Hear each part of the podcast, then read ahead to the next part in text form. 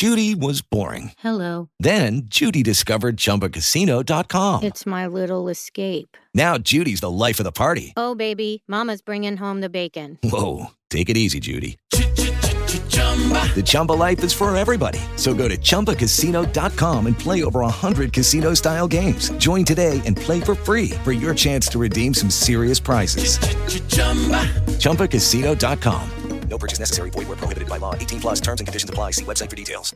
Hey guys, it is Ryan. I'm not sure if you know this about me, but I'm a bit of a fun fanatic when I can. I like to work, but I like fun too. It's a thing. And now the truth is out there. I can tell you about my favorite place to have fun. Chumba Casino. They have hundreds of social casino style games to choose from with new games released each week. You can play for free anytime, anywhere and each day brings a new chance to collect daily bonuses. So join me in the fun. Sign up now at ChumbaCasino.com. No purchase necessary. VGW. Void were prohibited by law. See terms and conditions. 18 plus.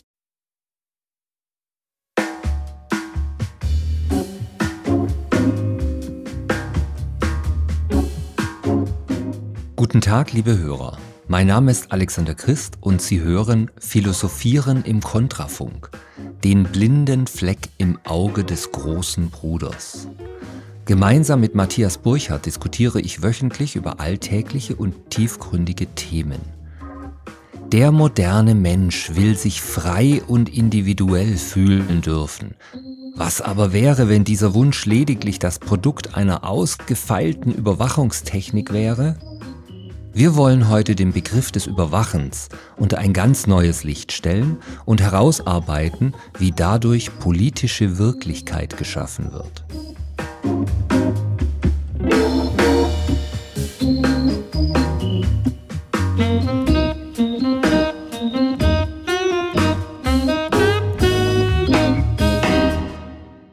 Philosophieren im Kontrafunk mit Matthias Burchardt und mit Alexander Christ. Lieber Matthias, ich begrüße dich zu dieser neuen Folge, die unter dem Titel Überwachen steht. Grüß dich, Alexander. Bist du denn so ein Kontrollfreak, der alles überwachen muss? Manchmal ja, tatsächlich ja. Wenn du so direkt fragst, fühle ich mich ein bisschen ertappt. Also ich habe Zeiten in meinem Leben, wo ich gerne die Kontrolle behalte und dann gibt's andere Zeiten, wo ich ja, so ein bisschen laissez-faire mäßig alles laufen lasse und denke, ja, das ist alles nicht so wichtig. Warum denn ständig beispielsweise das eigene Konto im Blick haben? Also ich habe durchaus mal zwei, drei Wochen, wo ich nicht gucke, wie ist der Kontostand. Andere Menschen in meiner Umgebung machen das ja irgendwie jeden Tag auf einer App im Handy, schauen sie ständig nach, sind sie noch flüssig oder nicht, kann man noch was kaufen, das mache ich alles nicht vergesse das oft. Und dann habe ich eben Zeiten, wo ich denke, jetzt muss ich alles ganz genau unter die Lupe nehmen. Dann rechne ich zusammen, wie viel habe ich dafür ausgegeben, wie viel hierfür. Ich habe auch Zeiten, wo ich große Sorge um meine Lieben zu Hause habe, wenn ich verreist bin, dann rufe ich am Tag mehrfach an und frage, geht's euch gut? Was macht ihr gerade? Läuft alles so, wie wir das vorher besprochen haben? Und dann gibt's andere Tage, wo ich denke, das wird schon klappen, wo ich ein großes Grundvertrauen habe in den Ablauf der Dinge und ja, weder nachfrage noch nachdenke, noch irgendwie in Besorgnis bin, dass ich etwas kontrollieren müsste. Das sind ja so die Alltagsformen des Kontrollierens. Vielleicht können wir da gleich mal drüber sprechen. Wie geht's dir damit? Bist du ein Kontrollfreak? Ja, eigentlich nicht. Ich bin ein bisschen zu faul dazu. Also allein wenn man ja ins Auto steigt, müsste man sich ja vorher von der ordnungsgemäßen Instandheit der Beleuchtungsanlagen vergewissern. Man müsste den Blinker anschalten und gucken. Man müsste den Ölstand kontrollieren. Möglicherweise auch die Bremsflüssigkeit und auch die Scheibenreinigungsflüssigkeiten. All das mache ich nicht. Mir fällt das dann immer erst auf, wenn es zu spät ist oder wenn irgendwelche Lampen dann für mich aufflackern und mir sagen, dass was nicht stimmt. Also ich bin da etwas entspannt. Andererseits kenne ich Leute, die da sehr, sehr interessiert daran sind, Wissen über ihre Umwelt zu generieren, um dadurch Verhaltensmöglichkeiten zu gewinnen und damit auch Sicherheit und Fürsorge zum Ausdruck zu bringen. Mhm. Lustig, dass du das gerade mit dem Auto ansprichst. Ich bin da beispielsweise eher genervt, wenn das Auto mich darauf hinweist, dass ich nicht angeschnallt bin. Das möchte ich dann tatsächlich meiner freien Entscheidung und Laune des Tages gerne überlassen. Darf ich natürlich nicht im Straßenverkehr, aber eigentlich wäre mir das sehr viel lieber, wenn ich das selbst entscheiden könnte. Da möchte ich beispielsweise überhaupt nicht kontrolliert werden und mich selbst auch nicht kontrollieren. Ölstand würde ich auch nie messen, außer irgendjemand sagt, du müsstest mal wieder.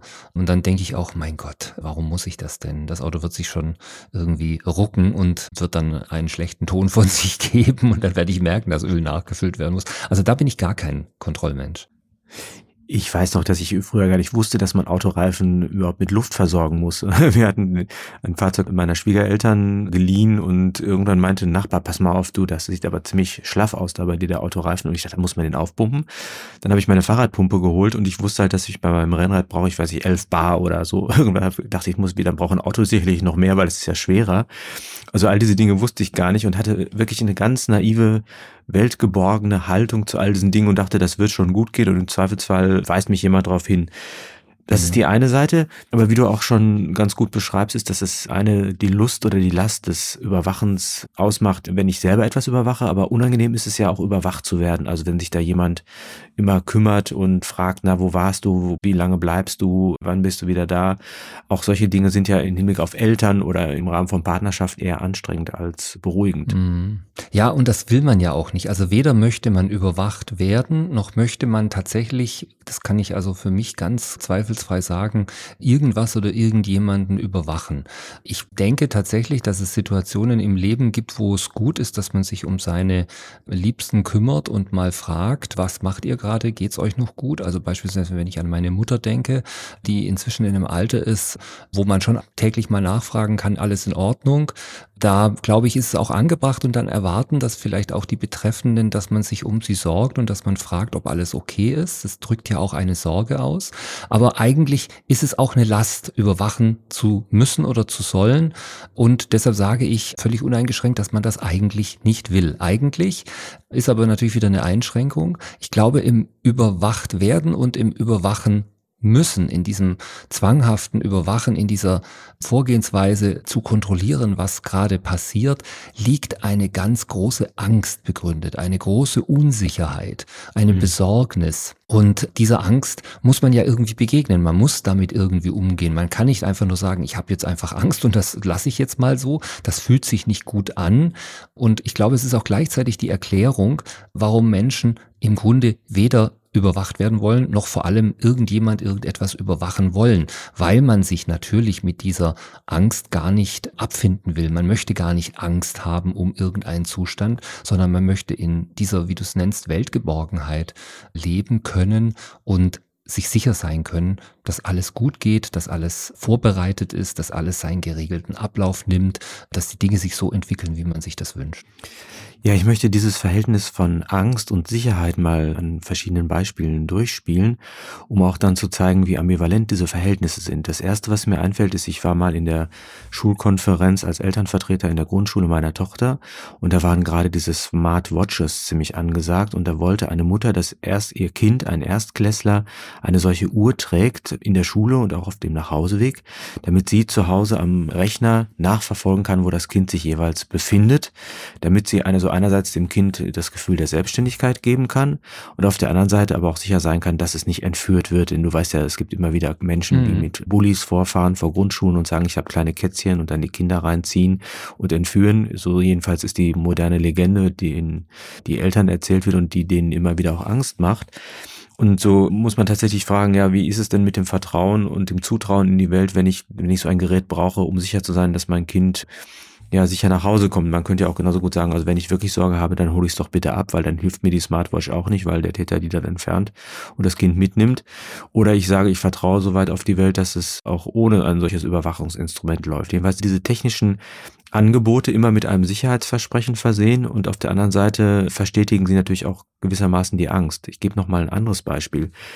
Unser erster Sohn war eine Frühgeburt und musste deshalb an einen Herzmonitor angeschlossen sein zur Überwachung seiner Herztätigkeit. Und das galt nicht nur für die Klinik, sondern auch für uns zu Hause. Und wir hatten dann also diese Sensoren an das Kind angeschlossen und die Kabel und dann diesen Herzmonitor. Und das Verrückte war, dass diese Überwachung gerade nicht zu mehr Sicherheit geführt hat, sondern wenn das Kind sich sehr entspannt hat, hat das Gerät Fehlmeldungen ausgegeben und hat uns alarmiert, obwohl da gar nichts war. Das heißt, wir hatten permanent falsche Alarme, haben schlechter geschlafen und waren in einer permanenten Angstsituation, weil wir nicht wussten, ob wir dem Gerät jetzt vertrauen können oder unserem Kind oder unserem Eindruck. Und insofern war das Verhältnis durchaus ambivalent. Was ich damit sagen möchte, ist, dass die Präsenz von vermeintlichen Überwachungs- und Fürsorgeinstrumenten nicht zwangsläufig zu mehr Sicherheit führt, wie man auch sehen kann, etwa an Überwachungskameras, die in großen Städten etabliert werden und die ja angeblich dabei helfen sollen, Verbrechen zu verhindern oder zumindest aufzuklären, was ja nicht zum Sinken der Verbrechenszahlen zwangsläufig führt. Ich glaube, London war in einer gewissen Zeit mal die Stadt mit der größten Dichte an Überwachungskameras und zugleich gab es da nach wie vor große Verbrechen. Man, der einzige Unterschied bestand halt darin, dass man eben nicht nur vergewaltigt wurde, sondern dass der Sicherheitsmann dabei auch noch zugucken konnte. Also sage ich jetzt mal ganz zynisch, die Vorteile, naja, ich weiß nicht, ob die damit gegeben sind. Jedenfalls merken wir, dass es hier eine Ambivalenz gibt zwischen einem legitimen Sicherheitsbedürfnis und einem Überwachungsinteresse, das nicht zwangsläufig in ein gutes Verhältnis zueinander geraten muss. Mhm, jetzt hast du aber natürlich schon einen ganz wesentlichen Umstand genannt, die moderne Technik. Du hast gesagt, dass inzwischen eben Techniken auf dem Markt sind, die all das zulassen und das umgibt uns natürlich zunehmend, ja. Wir haben es zunehmend mit ausgefeilten hochwirksamen Geräten zu tun, die in der Lage sind, irgendetwas zu überwachen, unser eigenes Verhalten zu überwachen. Wenn ich jetzt Geräte sage, dann ist das natürlich der falsche Begriff. Das sind intelligente Systeme im Hintergrund, die uns in unserem eigenen Alltag ständig monitoren. Man kann wahrscheinlich so vermute ich, an einem herkömmlichen Rechner nichts mehr machen, ohne sich der Gefahr auszusetzen, dabei von irgendjemandem, ohne es selbst zu merken, überwacht zu werden. Wahrscheinlich werden Daten erhoben, die irgendwo gespeichert werden. Dieses ganze Bild wird noch unheimlicher, wenn man sich überlegt, was große Konzerne möglicherweise mit solchen Erkenntnissen und Daten über einzelne Menschen machen werden. Hierüber wollen wir gleich auch noch sprechen. Mhm. Und auch da gibt es natürlich Ambivalenzen. Also es ist natürlich das Versprechen immer da, dass ich zum Beispiel Krankheiten besser detektieren kann, dass ich Kriminalität bemerke, dass ich Erkenntnisse gewinne, die die Menschheit zum Glück führen. Es gibt ja viele Leute, die auch sich von ihren Geräten ihre Schritte zählen lassen, ihren Herzschlag messen und vieles andere mehr. Die Verführung ist groß, aber was sind die Schattenseiten? Mhm. Genau, und auch da hast du jetzt einen sehr wichtigen Punkt angesprochen. Wir selber machen das ja auch mit. Ne? Also jeder von uns erhebt Daten über sein eigenes Verhalten und reiht sich ein in diese Überwachungsmentalität. Das passiert mir manchmal ganz unabsichtlich. Also beispielsweise habe ich heute mal auf dem Handy zufällig, ohne dass ich das wollte, eine Applikation geöffnet, die mir anzeigt, wie viele Minuten ich mit welcher App verbracht habe. Das will ich gar nicht nicht messen. Ich will das auch gar nicht wissen. Das macht das Handy alles selbst und hält es mir dann vor Augen, um mir zu sagen, schau mal, hast du das bewusst gemacht? Willst du das einschränken? Ist das die richtige Zeitspanne? Man erschrickt sich dann auch mal, wenn man sieht, dass man an einem Tag vier Stunden am Handy verbracht hat. Das sind natürlich kumulierte Zahlen, aber wie gesagt, ich will die alle gar nicht wissen. Aber das ist eine Überwachungssituation, die uns alltäglich umgibt. Zumal das Erheben von Daten ja nie unschuldig bleibt, sondern es werden sofort irgendwie Ideen von Wertungen und Selbstkontrolle damit verknüpft. Also was ist zu viel, was ist zu wenig, was ist das Richtige, was ist das Falsche, wie kann ich mich selber daraufhin verändern, muss ich mich optimieren, muss ich mich schämen, muss ich etwas verbergen vor anderen. All diese Probleme werden aufgeworfen, sobald irgendwelche Daten dokumentiert werden.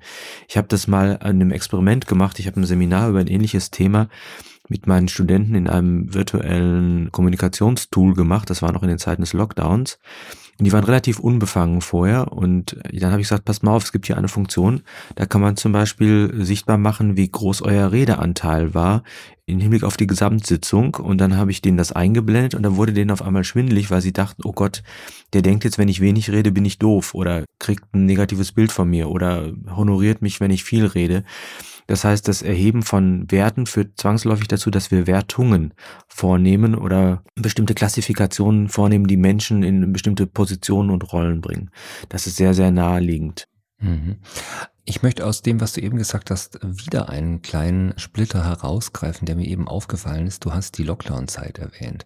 Während der Corona-Jahre haben wir ja tatsächlich ein fortschreitendes System, sich schnell fortentwickelndes System vielfältiger Überwachungen erlebt. Wenn wir uns die vielleicht auch nochmal vor Augen führen wollen, da wird man sich erinnern an ein Testregime, das von uns nun erwartet hat, dass wir unseren eigenen Gesundheitszustand täglich, ja vielleicht sogar mehrfach täglich testen diese Daten dann auch zur Verfügung stellen, zugänglich machen. Seit wann sollte ich denn über meine eigene Gesundheit irgendeiner staatlichen Stelle fortlaufend Auskunft geben, das war doch früher völlig undenkbar. Corona hat versucht, oder die Corona-Maßnahmen, um es genauer zu sagen, haben versucht, dies zu einem Normalzustand werden zu lassen. Und ich erlebe das in meinem Alltag, dass viele Menschen jetzt, wenn sie irgendwie denken, sie haben Anzeichen eines Schnupfens, sofort wieder zu diesen Testüberlegungen zurückgreifen. Es hat sich also tatsächlich als Verhaltensmuster bei den Menschen schon irgendwo festgesetzt. Da werden dir sicher auch noch mehrere Dinge einfallen, die während der Corona-Zeiten an einen Überwachungsstaat erinnerten, Matthias. Ja, ich habe mich da so dran gewöhnt, dass ich mich teste und das irgendwelchen Dienststellen bekannt gebe, dass ich jetzt bei jedem Schnupfen direkt bei Lothar Wieler anrufe und Bescheid sage, du, ich habe gerade wieder Schnupfen. Ja. Allen Ernstes, also diese Neigung auch der Selbstoffenbarung, der Selbstdokumentation, betrifft einmal das Verhältnis des Einzelnen zur Gemeinschaft. Also bin ich qualifiziert, öffentliche Räume zu betreten? Muss ich mich einschließen? Wie viel Kontakt ist erlaubt? Dann werden diese Zahlen ja aggregiert im Hinblick auf den R-Wert und alles, was da erhoben wurde, öffentlich bekannt gegeben und auch als Sollwert im Hinblick auf Verhalten dann wieder zurückkommuniziert, so nach dem Motto, ja, wenn ihr nicht aufpasst, dann steigt dieser Wert und wenn ihr euch wohl verhaltet, dann sinkt er. Dann gab es ja diese Impfzertifikate, die kontrolliert werden sollten und überwacht wurden und vieles andere mehr. Das würde sich wirklich lohnen, mal in der Breite aufzuschreiben, um zu zeigen, wie viele Elemente der Überwachung dort stattgefunden haben und natürlich alles im Namen der Sicherheit. Das war ja wahrscheinlich nur zu unserem Wohl. Und zugleich etablieren sich damit natürlich soziologische Strukturen, über die es sich lohnt, nochmal ausführlicher nachzudenken. Mhm. Und der nächste Schritt könnte dann sein, dass in Zukunft, in einer vielleicht nicht allzu fernen Zukunft, der einzelne Kranke getaggt wird und von staatlichen Stellen an seinem jeweiligen Aufenthaltsort aufgespürt werden kann. Und wenn wir uns dieses Szenario vor Augen stellen, sind wir vielleicht jetzt genau an dem Kern des Problems in unserer heutigen Sendung angelangt. Denn der Einzelne, der nun krank in seiner Wohnung sitzt, der sich dort allein und sicher glaubt, der aber von staatlichen Stellen aufgespürt werden kann, weil sein Standort bekannt ist und jederzeit, wenn er die Wohnung verlässt, verfolgt und gegebenenfalls wieder eingefangen werden könnte, dieser Einzelne, der ist dann plötzlich kein Einzelner, kein Individuum mehr, sondern ein Fall. Ein, ein nachvollziehbarer Fall, der dem staatlichen Handeln uneingeschränkt ausgesetzt ist. Oh, du schlägst ja eine herrliche Brücke zu unserem Autoren, mit dem wir uns beschäftigen wollen, nämlich Michel Foucault. Das mit dem Fall, das wird später noch systematisch erklärt. Ich würde gerne den Autoren zunächst ein wenig einführen und auch meine Bedenken ihm gegenüber nicht hinterm Berg halten oder mit meinen Bedenken ihm gegenüber nicht hinter dem Berg halten. Gleichwohl denke ich, dass das Analysebesteck, das er liefert, sehr hilfreich sein kann, um aufzuschlüsseln, was es mit der Überwachung auf sich hat. Michel Foucault ist ein französischer, ja, Philosoph, möchte ich gar nicht sagen. Wissenssoziologe ist es vielleicht zutreffender, der durchaus ambivalent betrachtet wird. Also wertschätzen kann man seine Analysen zu Machttechniken, über die wir jetzt sprechen werden. Problematisch ist seine Rolle insgesamt im Hinblick auf die Wissenschaft, weil er vieles, was in der Tradition wertgeschätzt wurde, preisgegeben hat. Auch das werden wir sehen. Und ich möchte ihn deshalb auch gar nicht vergöttern, sondern einfach nur nutzen und diesen Aspekt seines Werkes zeigen. Der Kernbegriff seiner wissenschaftlichen Theorien ist der des Diskurses. Und dieser Begriff Diskurs klingt erstmal ja ein bisschen fremd oder auch ein bisschen abgenutzt und abgenudelt. Ich würde ihn gerne zunächst einmal erklären, um deutlich zu machen, wo der besondere Aspekt bei ihm liegt. Mhm. Bevor du das machst, lieber Matthias, ich habe das falsch verstanden, das möchte ich unseren Hörern nicht vorenthalten. Ich habe natürlich bei Diskurs sofort an Jürgen Habermas gedacht und mir überlegt, wo ist denn der Unterschied? Wir werden sicherlich irgendwann auch nochmal über Habermas und ich glaube unsere gemeinsame Abneigung gegen ihn sprechen. Aber für den Moment wollen wir klarstellen, dass Diskurs hier in einem anderen Zusammenhang aufscheint. Du wirst das gleich deutlich machen. Ganz genau. Der Diskursbegriff ist in der Philosophie etabliert als eine Art argumentative Darstellungsform, die ein Autor wählt, um einen Sachverhalt zu klären. Es gibt den Discours de la Méthode von René Descartes, es gibt Rousseaus ersten und zweiten Diskurs, der zweite über die Ungleichheit der Menschen, Akademiefrage von Dijon. Also das sind eigentlich Texte oder Äußerungen, die einem Sprecher zugeordnet werden, wo ein Sprecher sich Gedanken gemacht hat und Originelles zu Papier gebracht hat und der Öffentlichkeit zur Diskussion vorgetragen hat. Diese Form von Diskurs ist nicht gemeint, wenn Foucault spricht, sondern bei ihm ist der Diskurs eher ein Ensemble von Machttechniken, die das Sprechen, Denken und Handeln der Menschen umfängt. Also nochmal ein Ensemble von Machttechniken, die das Sprechen und Denken von Menschen umfängt, strukturiert, kanalisiert, organisiert. Und das Bemerkenswerte daran ist, dass also jetzt der einzelne Sprecher, der eine Äußerung von sich gibt, also jetzt Descartes oder Rousseau, nicht Urheber der Diskursformen sind, sondern dass sie eingebettet sind in Machtzusammenhänge, die einen Rahmen um sie herum bilden, von dem sie gar nichts ahnen. Das heißt, die Art und Weise, wie sie sprechen, was sie sagen, ist immer bestimmt von anonymen Strukturen, Rahmungen, die maßgeblich Einfluss darauf nehmen, wie gesprochen wird, worüber gesprochen wird, worüber auch geschwiegen wird. Das werden wir im Folgenden ausführlich darstellen. Das klingt jetzt erstmal sehr abstrakt, aber nochmal entscheidend ist jetzt der Gedanke, dass die Macht nicht von dem Einzelnen ausgeht, der Urheber von Denken ist, sondern dass die Macht aus Strukturen erwächst, die sich des Einzelnen bemächtigen und ihn zu einer Marionette und zu einer Funktion dieser Machttechniken machen. Konntest du das nachvollziehen oder muss ich das nochmal von der anderen Seite beleuchten? Nein, also das erscheint mir ganz logisch und das hätte ich auch ohne Foucault wahrscheinlich so gesehen. Macht hat für mich tatsächlich etwas mit Struktur zu tun, die, jetzt möchte ich den Begriff nochmal verwenden, aber etwas anders einbauen, die mir übermächtig gegenübersteht. Ich kann die Struktur in der Regel nicht beeinflussen. Es hat für mich etwas Bedrohliches oft und zumindest etwas Überwältigendes, denn ich muss mich in diese Struktur einpassen. Ich muss in dieser Struktur Struktur funktionieren wie ein Rädchen in einer großen Maschinerie. So würde ich das verstehen. Ja, wir werden sehen, dass es noch ein wenig subtiler ist. Diese Form des Übermächtigenden gibt es natürlich auch, ja, und das ist unangenehm, da merke ich die Macht. Es gibt aber auch Momente, wo ich selber Macht ausübe und mich souverän fühle und gar nicht merke, dass ich dies im Dienste einer Macht tue. Nur mal so als Beispiel, wenn ich die Gelegenheit habe, jemand darauf hinzuweisen, sie tragen aber keine Maske, dann ist es eine wunderbare Gelegenheit, mich selbst überheblich zu zeigen, aber ermöglicht wird das, weil ein öffentlicher Diskurs mir die Position gibt, auf jemanden sanktionierend einzuwirken und ihn zu belehren oder bloßzustellen, weil es einen Rahmen gibt, der das erlaubt. Noch vor fünf Jahren hätte man jeden vors Schienenbein getreten, der sagt, sie tragen keine Maske, ja, weil sozusagen der diskursive Rahmen nicht gegeben war. Während unter den Bedingungen jemand sich plötzlich mächtig fühlte und nicht gemerkt hat, dass er selber nur eine Sprechpuppe des Diskurses war. So würde Foucault das erklären. Also der Vorteil ist, dass ich bestimmte Phänomene beschreiben kann, die geschehen als Diskurseffekte und da bin ich dann gar nicht bei der Verschwörungstheorie, sondern habe dann einen Erklärungshintergrund.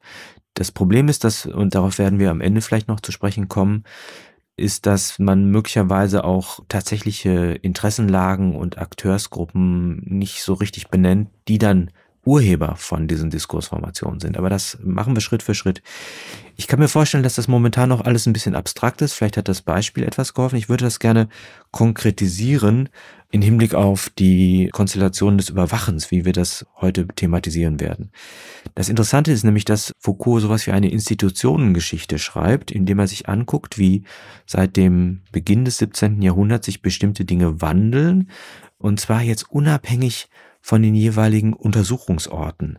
Er stellt nämlich fest, dass sowohl in Gefängnissen, Militärlagern, Schulen und Krankenhäusern ähnliche Diskursformationen, Organisationsformen, Sprech- und Handlungsweisen auch bis hin hinein in die Architektur ergeben und zwar jetzt nicht aufgrund von Veranlassungen, die in dem System selber entstehen. Also, dass man sagt, ja, das ist jetzt besser zur Kriegsführung, das ist jetzt besser für Pädagogik, das ist besser zur Heilung von Menschen, sondern dass ein bestimmter Machttypus sich diskursiv breit gemacht hat und wie eine Firmware sich aufgespielt hat in allen möglichen Systemen mit einer gravierenden Wirkung auf deren Selbstverständnis.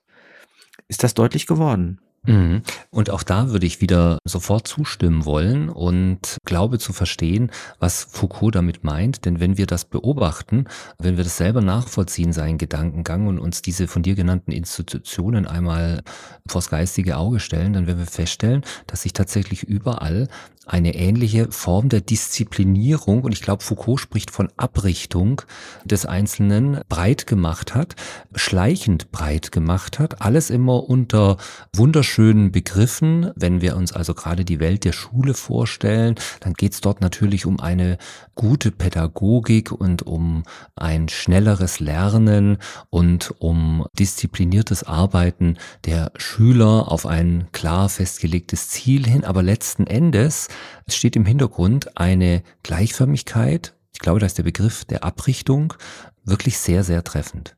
Ja, da hast du einen wichtigen Punkt genannt. Der wesentliche Unterschied und die Gemeinsamkeit besteht jetzt eigentlich in einer Veränderung der Auffassung von Macht. Und zwar, wie geht Macht um mit widerstrebenden Kräften? Und da würde er sagen, vor dem 17. Jahrhundert, also vor der Entwicklung dieser Überwachungstechniken, wurden die widerstrebenden Kräfte massenweise ausgegrenzt und unterworfen. Also man kann sich vorstellen, es gibt einen Aufstand, der König lässt alle gefangen nehmen, wirft sie in ein Gefängnis oder bringt sie um und kümmert sich gar nicht groß um sie. Das heißt, sie werden unterworfen, ausgegrenzt, vernichtet, unschädlich gemacht und man hat kein großes Interesse an ihnen, an ihren Motiven, an ihren Interessenlagen, an ihren Zielen, an ihrer psychologischen Konstellation, an den soziokulturellen Herkunftsmilieus. Das interessiert keine Sau, einfach weg mit denen, ja. Das ist sozusagen diese eine Achse. Und was sich jetzt plötzlich wandelt, ist, dass wir nicht mehr massenhaft unterwerfen, also als Masse unterwerfen, sondern dass wir differenzierend, individualisierend nutzbar machen. Also der Gedanke besteht darin, dass ich mich jetzt plötzlich demjenigen zuwende, der da widerstrebend ist, indem ich wissen möchte, was macht den aus, indem ich seine Qualitäten erfasse plötzlich, in Hinblick auf die Bedrohlichkeit, aber es geht nicht nur darum, ihn in seiner Bedrohlichkeit umzubiegen, sondern seine Ressourcen nutzbar zu machen für die Macht. Das heißt also, man erkennt, dass der widerstrebende Geist irgendwie ein Potenzial enthält oder die widerstrebenden Kräfte der widerstrebenden Körper und die kann man jetzt nutzbar machen, indem man sie einer Kontrolle unterwirft, sichtbar macht und zugleich verfügbar macht für die Macht. Ein ganz perfides Kalkül. Könnte man sagen, dass die Macht intelligent wird, dass sie sozusagen dazulernt und nicht mehr diese tumbe, dreinschlagende, gewaltsame Macht ist, die einfach den Widerständler unterwirft und ihn dann möglichst schnell vergessen machen möchte, dass er eben auch gar kein gutes Beispiel für andere abgibt? Könnte man sagen, dass die Macht jetzt intelligente Mittel anwendet und versucht zu lernen und aus den Widerständen Potenzial zu ziehen? Ganz genau. Wobei du das sehr schön beschreibst, dass es vor allem um den Nutzen für die Macht geht. Es geht jetzt nicht darum, dass das humaner ist als vorher oder ein Fortschritt zu irgendwas, sondern es ist einfach eine andere Art und Weise, wie die Macht sich diskursiv niederschlägt, also in welchen Strukturen und Rahmungen sie ihr Verhältnis zu den widerstrebenden Kräften betrachtet. Und das führt dazu, dass jetzt plötzlich die gegenüberstehenden Kräfte als Individuen behandelt werden. Und das wird ein Leitmotiv der Sendung sein, dass wir dem Begriff der Individualität plötzlich eine etwas negative Seite abgewinnen. Nämlich hier geht es um eine spezifische Technik der Macht, dass wir Individuen identifizieren, also den Gegnern Namen geben und sie damit auch zu Instrumenten unserer eigenen Herrschaft machen können. Und dazu sieht sich Foucault ja dann sehr genau an, mit welchen ja perfiden Mitteln der gegenseitigen Überwachung diese Individuen kenntlich gemacht werden. Ich habe mir da eine sehr schöne Passage angeschaut aus dem Kapitel Die Mittel der guten Abrichtung und da spricht er von kleinen Techniken der vielfältigen und überkreuzten Überwachung, Blicke, die sehen, ohne gesehen zu werden. Das ist also auch sprachlich von den Formulierungen sehr ergreifend, finde ich. Er spricht von einem Netz der einander kontrollierenden Blicke, von einem vollkommenen Lager, in dem die Machtausübung auf einem System der genauen Überwachung beruht und jeder Blick ein Element im Gesamtgetriebe der Macht sei. Das lässt mich ganz schön erschaudern. Ja, oh, da hast du die Schlüsselstelle herausgefunden. Genau darum geht's. Also der Begriff des Lagers ist hier ganz maßgeblich. Auch diese Analyse beginnt er mit einem Hinweis auf architektonische Verhältnisse in Hinblick auf Wehr- und Militäranlagen. Während vor dieser Strukturänderung im Diskurs eigentlich vor allem das Innen-Außen-Verhältnis zum Thema wurde. Also da war innen drin, war man sicher, da war die Gruppe der eigenen Kräfte, ne? Und außen waren die Gegner und man guckte durch die Schießscharten und war idealerweise in einer Position, wo man auf jemanden schießen kann, ohne selbst getroffen zu werden. Ja, und damit war eigentlich Sehen möglich von innen und gesehen werden etwas, was denjenigen außen zugestoßen ist. In Hinblick dieser neuen Machtstrukturen wandelt sich jetzt plötzlich die Binnenstruktur der Militärlager, insofern als auch der Blick nach innen fällt zur Strukturierung der eigenen Kräfte. Das heißt, es wurden innere Rangordnungen erlassen, Zugänge zu bestimmten Zelten. Es gab, er beschreibt das dann auch noch später, im Hinblick auf die etwa die Toiletten, dass man also einerseits eine Form von Diskretion hat, um sein Geschäft verrichten zu können, auf der anderen Seite aber auch noch ein Element der Sichtbarkeit gewährleistet sein muss, damit man sehen kann und kontrollieren kann, ob jemand da nicht an dem Ort sich zurückzieht und unanständige Dinge tut. Also im Hinblick auf die Vernachlässigung seines Körpers, Fragen der Hygiene, Fragen der sexuellen Praktiken, die dann stattfinden dürfen oder nicht stattfinden dürfen. Also sozusagen dieser Kontrollblick, der zunächst dem Feind galt, wird jetzt im Inneren auch den eigenen Leuten zugemutet, um sie ja auch wiederum für die Macht nutzbar zu machen. Mhm. Und in diesem Sinne spricht er von einem doppelten System der Unterwerfungstechniken und der Ausnutzungsverfahren. Das fand ich auch sehr schön, diese beiden Begriffe Unterwerfungstechnik und Ausnutzungsverfahren, die auch nochmal deutlich machen, dass es bei der Unterwerfung zwar schon darum geht, die Macht dann auch wirklich zur Geltung zu bringen, aber Ausnutzungsverfahren deutet eben sofort an, dass hier ein gewisser Zweck im Hintergrund steht. Es geht also nicht um eine Unterwerfung um der Unterwerfung willen, sondern es soll wirklich nutzbar gemacht werden, was an Erkenntnissen gewonnen wird, um ja, und das müssen wir uns jetzt fragen, um was zu erreichen? Was soll mit dem Individuum eigentlich geschehen? Lass mich einen Schritt noch voranstellen, nämlich du hast die entscheidenden Begriffe genannt, Unterwerfung und Nutzbarmachung, aber da ist eine Ambivalenz drin, denn je mehr ich unterwerfe, umso weniger kann ich den anderen Menschen nutzbar machen. Das heißt, wenn ich komplett indiskret auf jemanden achte, dann ist der nicht so nutzbar, als wenn ich ihm das Gefühl von Diskretion gebe. Vielleicht mal als Beispiel, vielleicht kennst du das noch als junger Mensch, wenn man irgendwie an der Schreibmaschine sitzt oder an einem Computer und ein Lehrer schaut einem von hinten über die Schulter oder egal bei welcher Verrichtung. Man spürt diesen lastenden Blick und ist plötzlich nicht mehr so produktiv, als wenn man sich ein bisschen geborgener ja. fühlt. Man fühlt sich beobachtet. Genau. Und das Problem ist also, dass je mehr ich beobachte, umso weniger ist die Nutzbarkeit da, aber je weniger ich beobachte, umso mehr nimmt dann auch die Nutzbarkeit ab. Also da gibt es einen Optimumpunkt. Und das hat Foucault geometrisch diskutiert in Form von zwei Modellen. Einmal dem Kreis, ja, das ist sozusagen eine ideale Form der Überwachung, wo ich in der Mitte einen Turm habe, wo jemand sitzt, der auf die Menschen herabschaut, die sich in dieser Peripherie bewegen. Die fühlen sich permanent beobachtet und überwacht. Und dieser lastende Blick kann aber auch dazu führen, dass sie unproduktiv werden.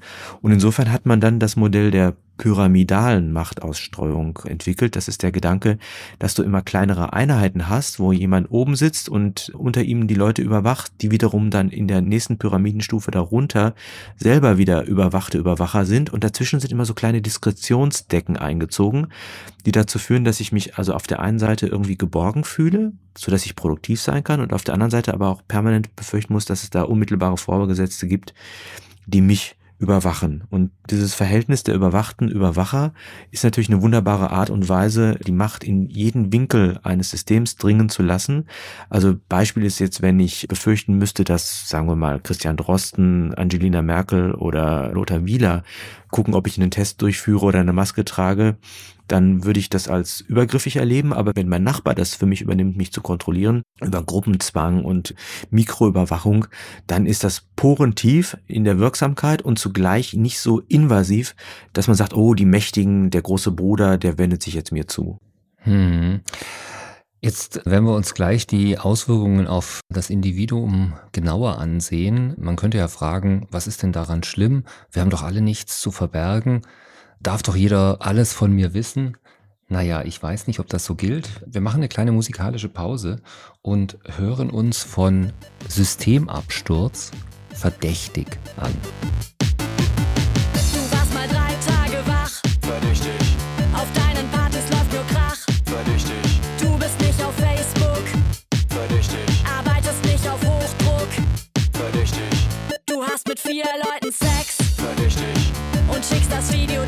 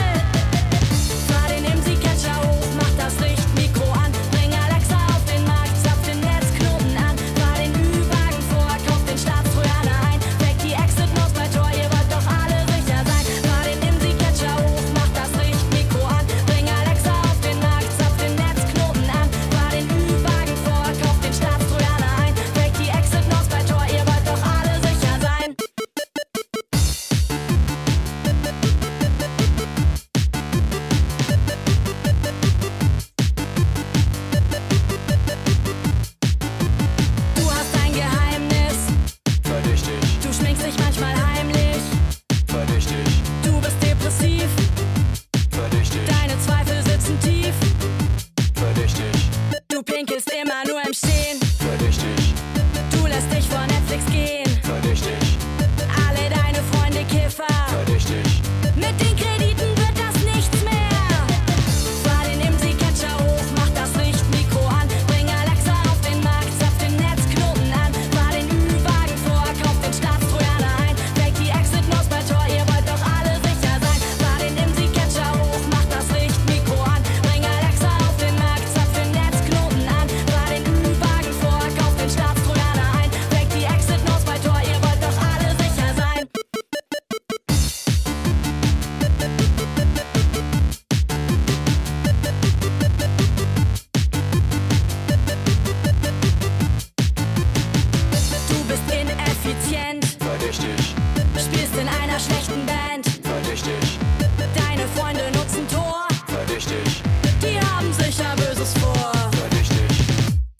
20 Sticker auf dem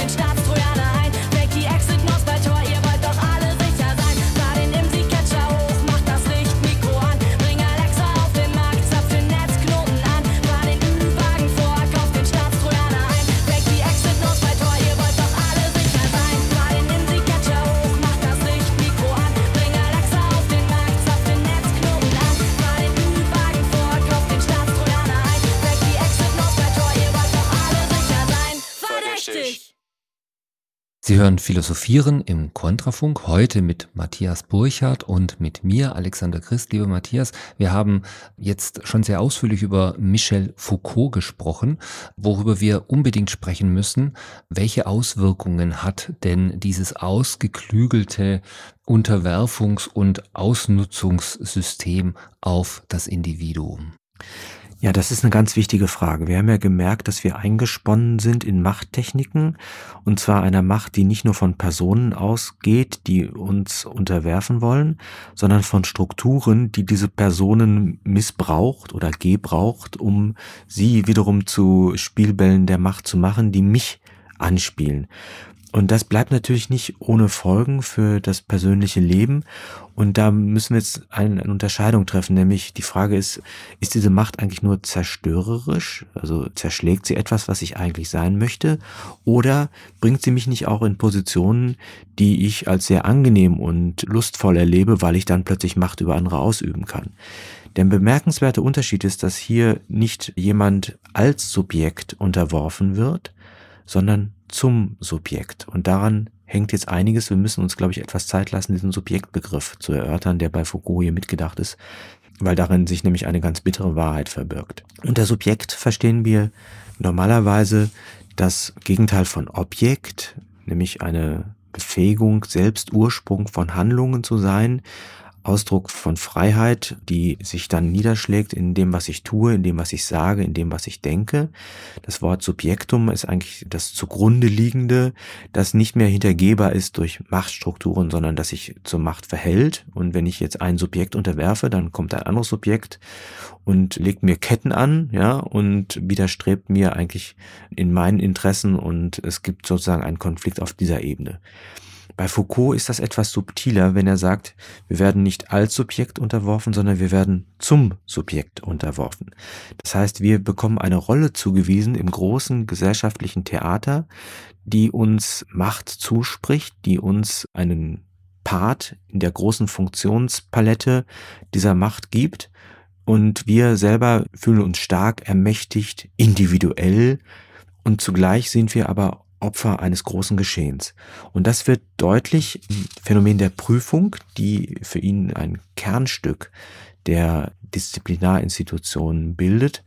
Und vielleicht bist du so gut und liest mal eine Passage vor, die vielleicht jetzt vor dem Hintergrund dessen, was ich schon erklärt habe, ein bisschen verständlicher wirkt. Wir werden natürlich auch noch mal darüber sprechen.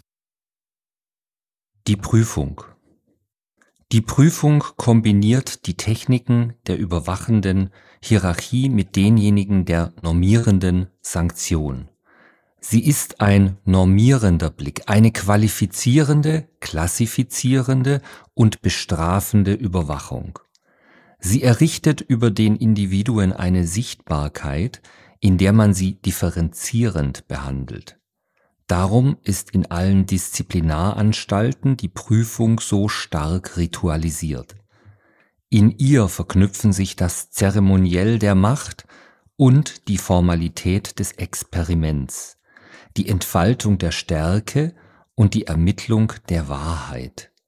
Im Herzen der Disziplinarprozeduren manifestiert sie die subjektivierende Unterwerfung jener, die als Objekte wahrgenommen werden, und die objektivierende Vergegenständlichung jener, die zu Subjekten unterworfen werden.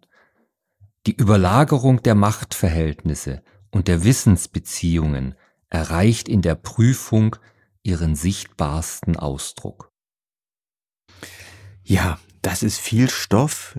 Bemerkenswert ist diese Verschränkung von subjektivierender Unterwerfung und objektivierende Vergegenständlichung.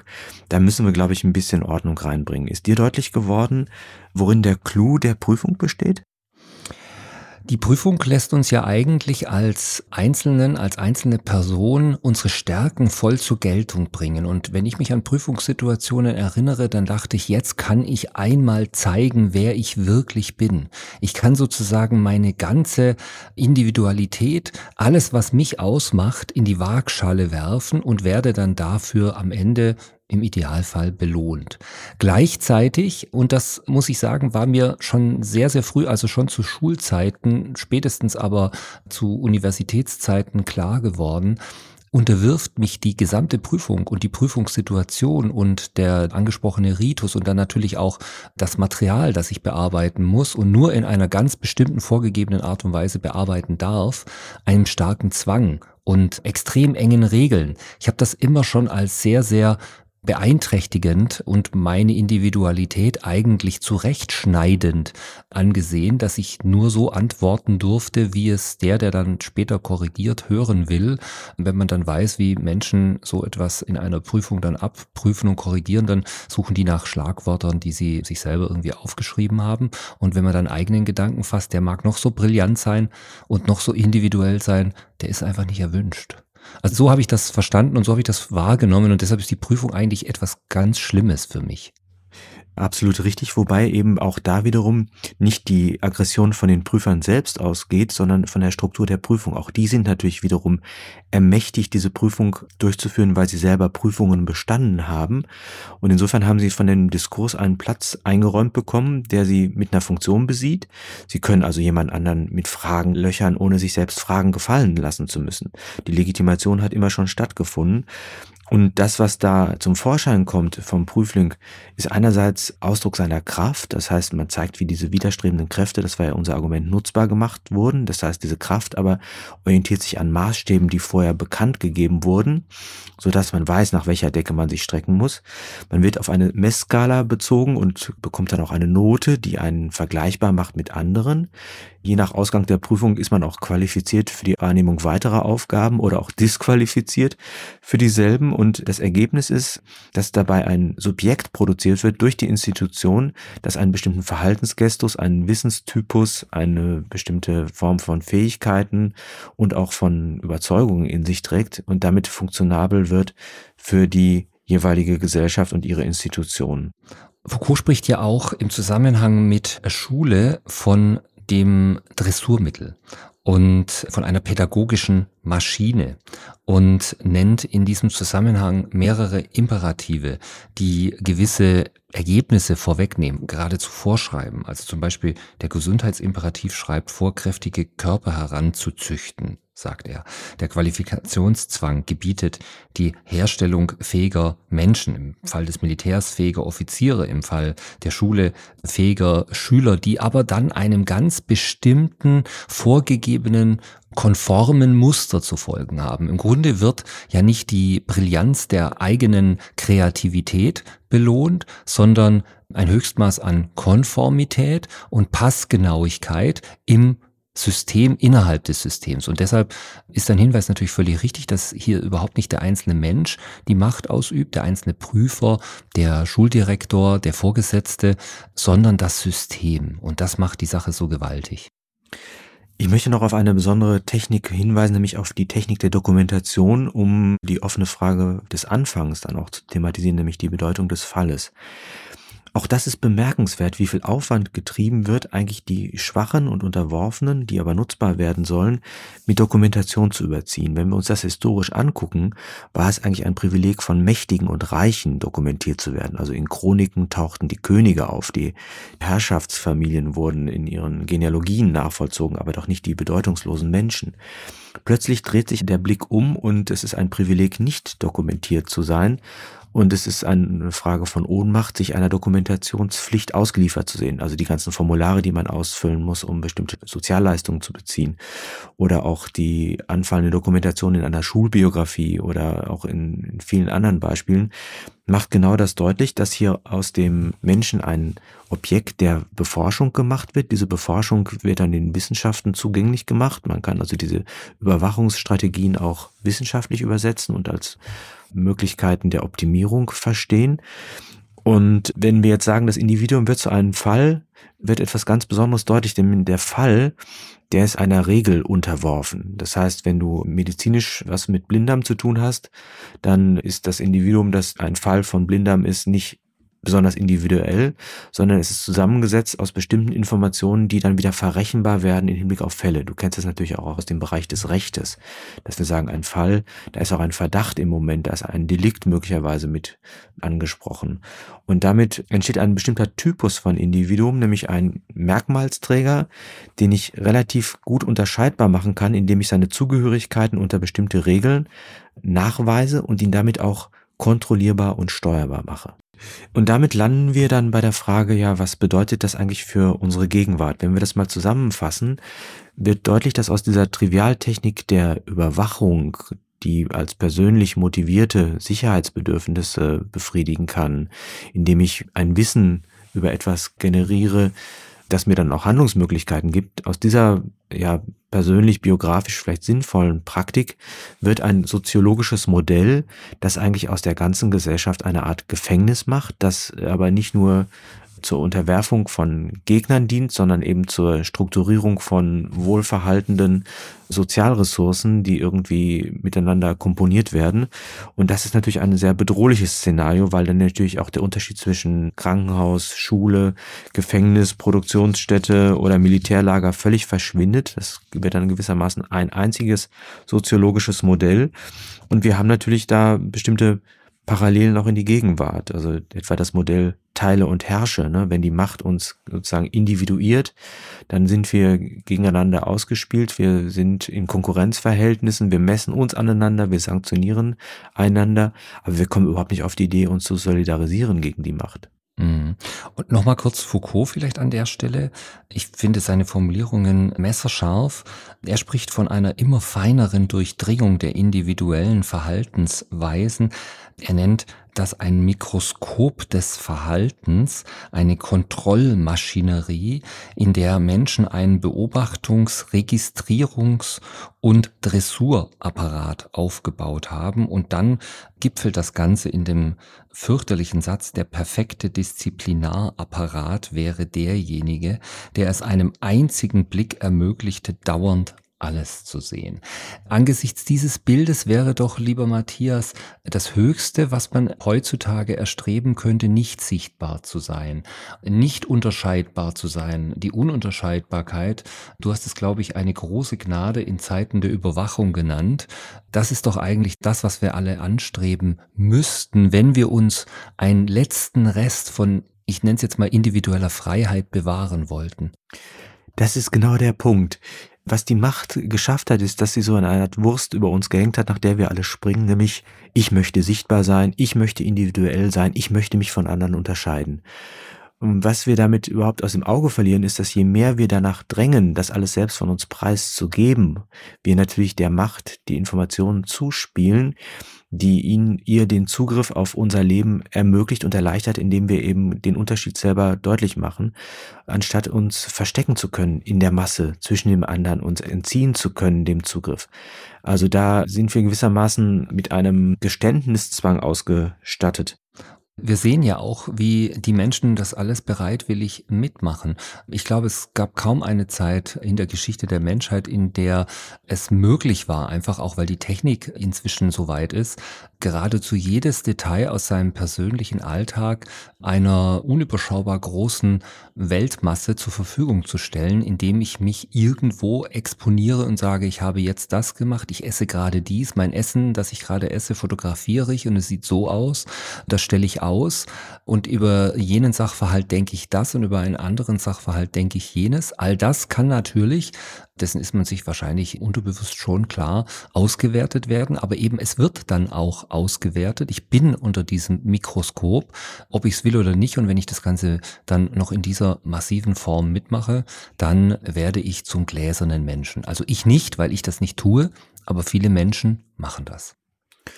Foucault nennt das die Umkehr der Ökonomie der Sichtbarkeit. Und wir können uns das ja mal vor Augen führen. Es gibt das repräsentative Ritual im Feudalsystem. Da inszeniert der König seine Macht, indem er auf dem Thron sitzt und sich dem Volke zeigt mit Zepter und Reichsapfel. Er selber glänzt im Licht und die anderen sind unsichtbar. Heute ist es genau umgekehrt. Wir wissen wenig von den Menschen, die uns regieren. Die haben Privilegien der Unsichtbarkeit. Die müssen sich nicht dokumentieren. Die hinterlassen keine digitalen Spuren. Die sind dem Ganzen entzogen, während wir uns komplett ausliefern. Und so wäre der Gedanke der Ununterscheidbarkeit zu sagen, ich behaupte gerade und verteidige mein Selbst, gerade indem ich nicht individuell bin, sondern indem ich Zonen der Ununterscheidbarkeit schaffe, in der ich mich diesem Zugriff entziehe. Mhm. Alles ist sichtbar im digitalen Raum. Das ist natürlich ein fürchterliches Bild, wo ich mich frage, wollen wir so enden? Aber es ist irgendwie unsere Realität. Ne? Mhm. Alles ist sichtbar, alles kann sichtbar gemacht werden, alles kann hervorgeholt werden. Wo kann ich mich tatsächlich noch unsichtbar machen? Wo kann ich mich noch verstecken? Ich kann noch nicht mal auf meinem eigenen Grundstück nackt herumlaufen, denn irgendeine Überwachungskamera, die im All kreist, ist mit einer Technik ausgestattet, um jede einzelne kleine Hautpore auf meinem möglicherweise nackt zur Schau gestellten Körper sichtbar zu machen und ins World Wide Web zu übertragen. All das geht inzwischen und wir erschrecken davor und wir sind ihm gleichzeitig machtlos ausgeliefert. Und das Wissen um die Überwachung allein schon verändert uns. Wir unterwerfen uns den Kriterien. Wir versuchen also, wenn dann auch einen strammen Hintern zu haben. Wenn wir uns nackt zeigen, wir versuchen dann uns auch konform zu äußern. Wenn wir Mails schreiben, weil wir befürchten, wir werden überwacht. Das heißt, die Verhaltensgedankenkontrolle sieht fast aus wie im Jahr 1984, oder? Mhm. Sieht aus wie im Jahr 1984 und ich glaube, das ist ein Thema, das uns noch in dieser Reihe mehrfach beschäftigen wird. Ich habe lange schon gedacht, dass man das mal komplett aufrollen müsste. Ich denke, wir werden noch weiter über das Thema sprechen. Heute sind wir am Ende unserer Zeit angelangt und mit einem Stichwort 1984 möchte ich überleiten zu unserem Abschlussstück aus dem insgesamt wundervollen, großartigen Album der Eurythmics 1984. Hier haben wir uns ein Stück ausgesucht, das sicherlich alle Hörer noch kennen werden, die diese Musik durch ihr Leben begleitet hat. Sex Crime.